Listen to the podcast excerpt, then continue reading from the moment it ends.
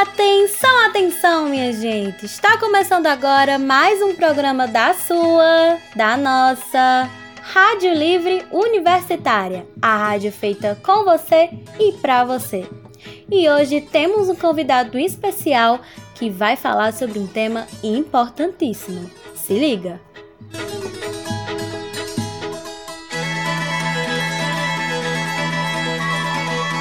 A Rádio Livre é um movimento cultural que atua como um instrumento de comunicação alternativo e emancipatório. Os programas são educativos e a ideia é que você, isso mesmo, você que está ouvindo, ajude a construir. Entre em contato com a gente e vem fazer parte dessa movimentação plural, artística e social. E ah, vai ter muita música boa, hein?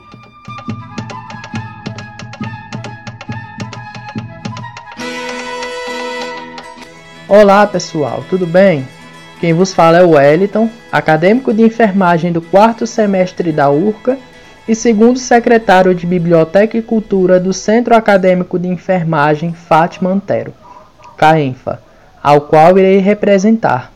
Vamos falar sobre o negacionismo científico perante a vacina da Covid-19. O negacionismo da ciência é a rejeição de consenso científico com a favor de um ponto de vista radical e controverso sem evidências. Mediante ao cenário de pandemia que estamos presenciando em 2020, se observa que a divulgação das fake news está contribuindo significativamente para o negacionismo científico relacionado à vacina, já que as correntes conservadoras negam a efetividade dela e a efetividade de outros tipos de vacina alegando efeitos maléficos ou inversos sobre seu uso.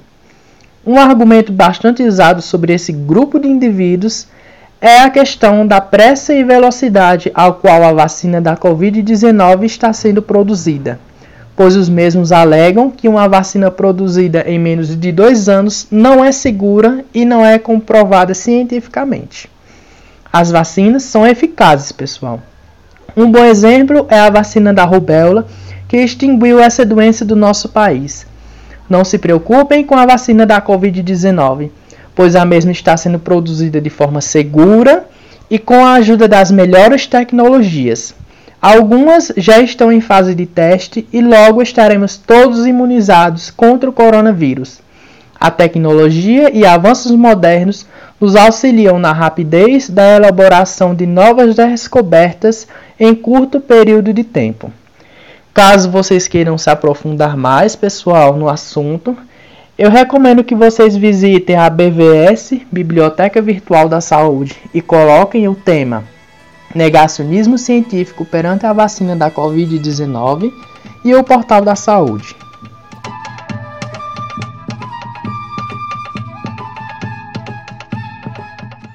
Bom, gente, agora vamos falar um pouco também sobre a questão da vacina no Brasil está causando bastante especulações. São Paulo, por própria independência, ele decidiu trazer a vacina para o estado e com parceria com o Instituto Butantan e a Sinovac.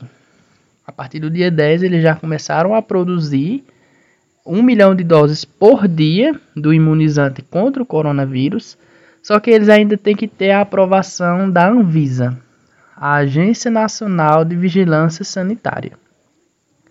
Outras coisas que estão gerando bastante especulação é também sobre a questão do uso do álcool. Muitas pessoas estão criando fake news. Por quê? Não está vetado, não é regra você não tomar, não está proibido você não tomar. Por enquanto, não está proibido você não ingerir bebidas alcoólicas eles recomendam que você não beba. É melhor não beber. Só que também, se você for beber, você não exagerar. Você diminui bastante na dose de álcool que você vai ingerir, de bebidas alcoólicas. Por quê? Porque o álcool, segundo a própria Sinovac e pesquisas científicas, ele interfere muito na sua imunidade.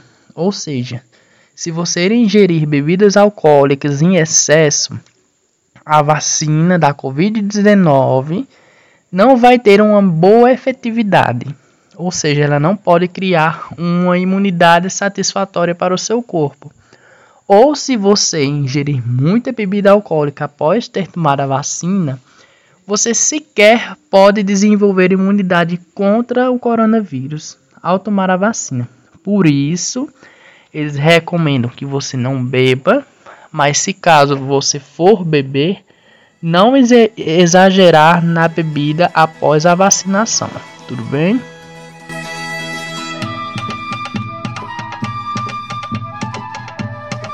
E hoje, na gaveta da Rádio Livre, temos uma dica literária para você. O livro A Vida Não é Útil, do escritor, ambientalista e líder indígena Ailton Krenak, que traz contribuições fundamentais para lidarmos com os principais desafios que se apresentam hoje no mundo: a pandemia, a ascensão de governos de extrema direita e os danos causados pelo aquecimento global.